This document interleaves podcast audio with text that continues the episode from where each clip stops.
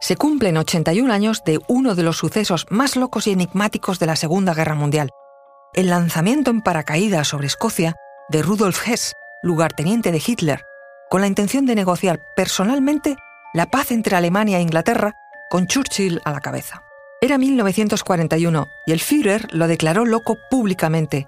Se dijo por la radio alemana que Hess sufría una enfermedad degenerativa y se había extraviado pilotando un avión. Hess era el discípulo predilecto de Hitler y había sido su compañero durante más de 20 años, además de su principal apoyo durante los siete meses que estuvo preso en la fortaleza de Landsberg por haber intentado un golpe de Estado fallido. Le ayudó incluso a transcribir su famoso libro Mein Kampf, Mi lucha. El 10 de mayo se subió a un bimotor Messerschmitt Bf-110, según dijo para probarlo, y llegó hasta las Islas Británicas. Se lanzó allí en paracaídas, fue detenido y acabó sus días en una cárcel inglesa de alta seguridad. Conoce mejor al equipo que protege nuestras costas. Alerta en el mar. El jueves a las 10 un nuevo episodio en National Geographic. Luis Quevedo, divulgador científico. Y yo soy María José Rubio, historiadora y escritora. Y esto es Despierta tu curiosidad, un podcast diario sobre historias insólitas de National Geographic.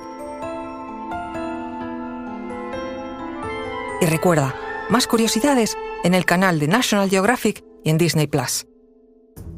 Todavía hoy sigue siendo un misterio lo que ocurrió ese día. Parece claro, sin embargo, que según sus círculos más cercanos, Rudolf Hess parecía un poco desequilibrado en ese tiempo. La teoría históricamente más sólida afirma que Hess, apartado cada vez más de la atención de Hitler y preocupado porque Alemania sostenía dos frentes de guerra a la vez, decidió intentar por sí mismo un plan para convencer a Inglaterra de negociar una paz. Hess había tratado de contactar en secreto con el duque de Hamilton, aviador y político contrario a la guerra con Alemania. Por eso supuso que Hamilton había recibido sus cartas y le ayudaría. ¿Que a quién le ayudaría? Bien, pues parece que Hess conocía, por supuesto, los planes alemanes para la próxima Operación Barbarroja, es decir, la invasión de la Unión Soviética prevista para el verano de 1941 y en su mente calculó que si contribuía a que Inglaterra y Alemania cesaran sus mutuas hostilidades y negociaran, en cambio, lucharían juntos contra el comunismo y la Operación Barbaroja sería un éxito y el final claro de la Segunda Guerra Mundial. Aunque otra de las teorías apunta a que la verdadera intención de Hess era volver a ocupar el puesto privilegiado que siempre había tenido al lado de Hitler. Si consiguiera esa negociación con el Reino Unido, quizás volvería a acaparar la atención y el respeto del que fue su mejor amigo. Hess se había obsesionado tanto con Hitler que por él llegó a hacer auténticas locuras. Lo había protegido de agresiones, incluso con su propio cuerpo, y una vez amortiguó un botellazo en la cabeza que iba dirigido al dictador.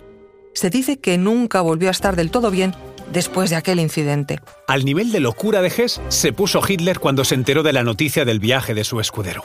Hitler enloqueció, no daba crédito. Lo que verdaderamente pensaba es que su amigo estaba loco pero no lo veía capaz de llegar a Inglaterra. Así que se inventaron una versión. Hess sufre alucinaciones, se había montado en el avión pero no sabía lo que estaba haciendo. No lo creía capaz, pero cuando se enteró de que había llegado no tardó en ensalzar el talento de Hess como piloto. El abogado de Hitler, Hans Frank, relató que nunca había visto a Hitler tan afectado en su vida como cuando se enteró de que Hess había conseguido aterrizar en Reino Unido pese a ser consciente de que sufría alguna enfermedad mental, anunció que para él había muerto. No solo eso, sino que aseguró que lo ahorcaría cuando lo encontraran. Hitler no daba crédito, tanto que exigió que se le pidieran explicaciones a Messerschmitt, el ingeniero que prestó el avión a Hess. La conversación fue tal que así. ¿Cómo ha podido usted prestar un avión de guerra al señor Hess? preguntó Goering. Señor ministro, no puedo negarle un avión al lugarteniente del Führer, que es un excelente piloto y que, tras sus experiencias, me ha dado interesantes consejos para incrementar la autonomía del aparato. Pero, señor Messerschmitt, Hess está loco. Señor ministro, ¿cómo quiere usted que yo imagine que el lugarteniente y amigo del Führer está loco? Hess fue finalmente condenado a cadena perpetua en los juicios de Nuremberg. El haber estado detenido desde 1941 en Inglaterra lo salvó de ser ahorcado. Estuvo recluido en Spandau el resto de su vida y finalmente se suicidó a los 93 años, el 17 de agosto de 1987. Recuerda que Despierta tu Curiosidad es un podcast diario sobre historias insólitas de National Geographic. Disfruta de más curiosidades en el canal de National Geographic y en Disney Plus. No olvides suscribirte al podcast y darle al like si has disfrutado con nuestras historias.